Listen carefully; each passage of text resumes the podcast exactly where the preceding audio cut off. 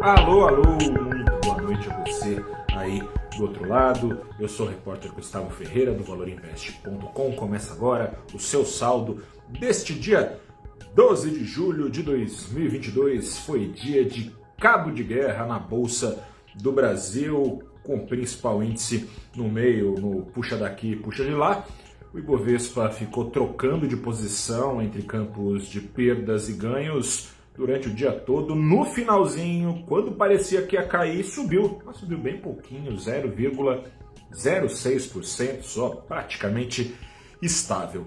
E a principal razão para o Ibovespa não ter afundado hoje, a principal razão, veja só, é doméstica. Papéis que tanto apanharam dentro do Ibovespa tanto apanharam enquanto a Selic subia desde março de 2021, a partir dos 2% já subiu para 13, mais de 13%, papéis que mais apanharam no lastro dessa escalada de juros.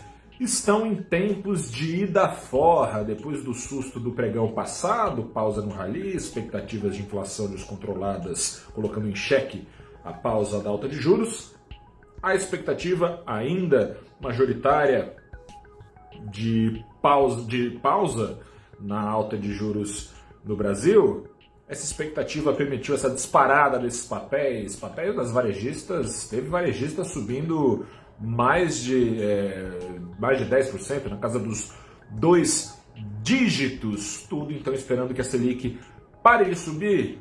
A corrida pelos descontos dessas ações é incentivada também pelos sinais de que a atividade econômica do Brasil não está tão fraca quanto se, quanto se pensava. Mas eu te convido a fazer uma reflexão.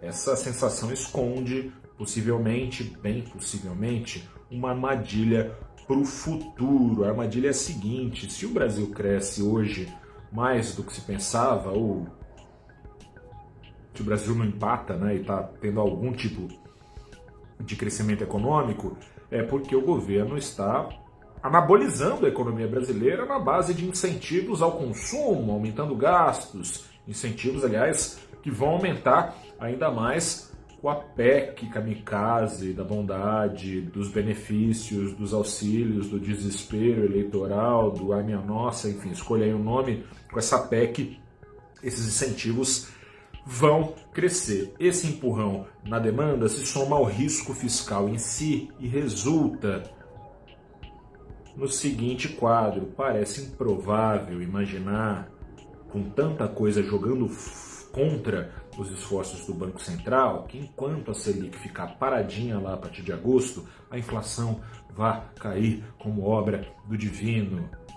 É bem possível que, passadas as eleições e parte das incertezas aqui no Brasil, algumas certezas se cristalizem de fato e a Selic, ao contrário do que boa parte do mercado espera, comece um novo ciclo não de queda, mas de alta de novo de juros, para tentar reaver o Banco Central o controle sobre a inflação.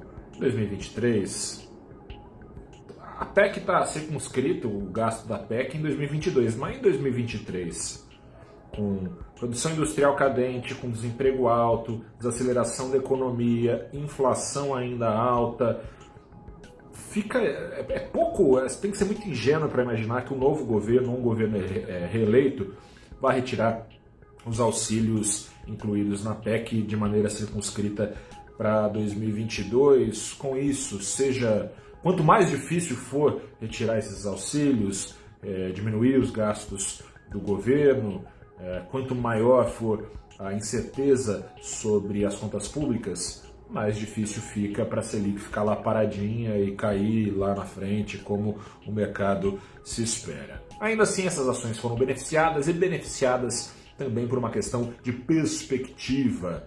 A certeza que se tem no Brasil é mais forte do que as certezas que se tem lá fora. Não se tem certezas. Pairam, portanto, as incertezas, incertezas ligadas ao risco de recessão risco de recessão, em especial guiado por Estados Unidos e Europa, mas que tem a China também como personagem importante. A China poderia ser um ponto fora da curva, tirando na média o risco de recessão global, crescendo, voltando a crescer depois dos lockdowns. O problema é que lá na China, esse vai e volta de lockdown deve, pode pelo menos durar ainda por algum tempo, porque há uma nova variante, subvariante da Omicron, espalhando o Covid-19 lá na China. Portanto, pode a demanda global cair antes da oferta subir aos seus níveis. Portanto, preços afundaram hoje